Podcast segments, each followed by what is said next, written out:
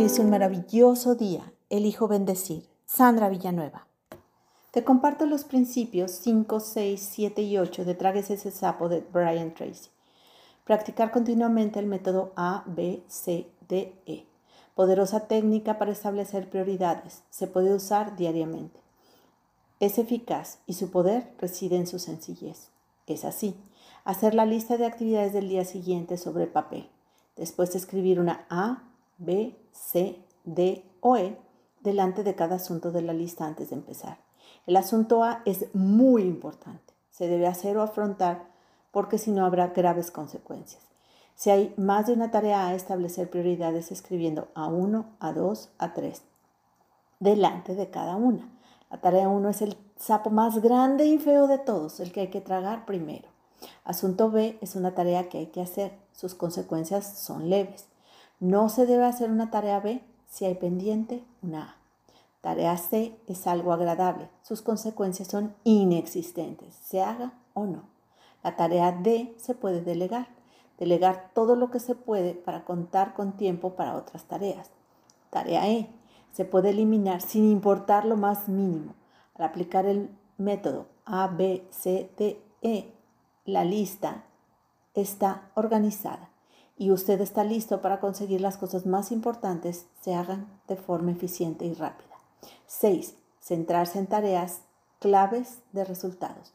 Si se quiere tener éxito en un área, hay que responsabilizarse. Por ejemplo, en el área de administración se planifica, organiza, se trabaja en delegación, supervisión, medición o informes.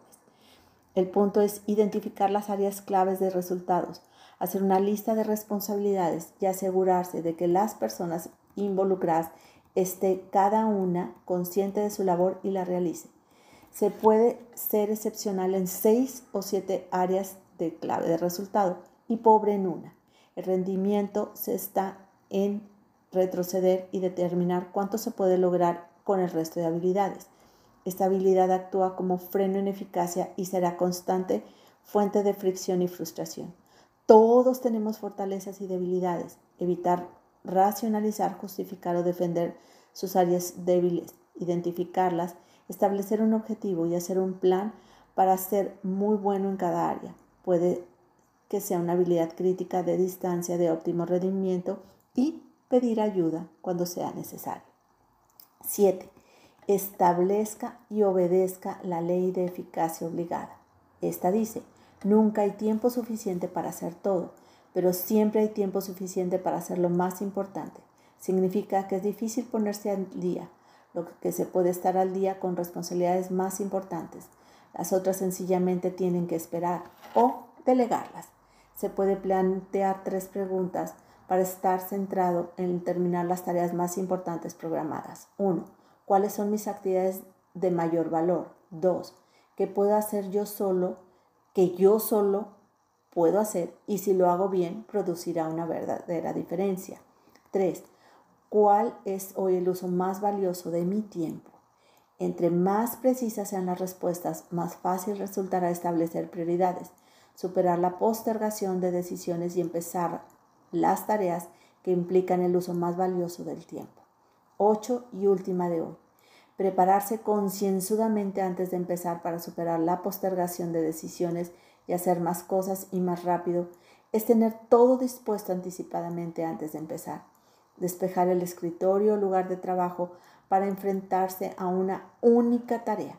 Reunir toda la información, informes, detalles, artículos y materiales que se van a requerir. Tener todo a la mano para evitar levantarse o moverse mucho. Las personas más productivas se dan tiempo para crearse una zona donde pueden disfrutar.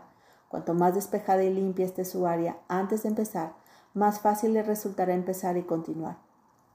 Asegúrese de disponer de una silla cómoda con buen respaldo que permita apoyar los pies en el suelo.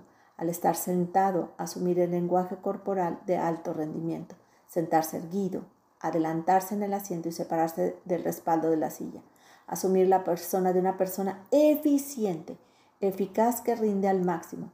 Entonces hacerse cargo del primer asunto exclamado, manos a la obra y a tragarse primero el sapo más feo.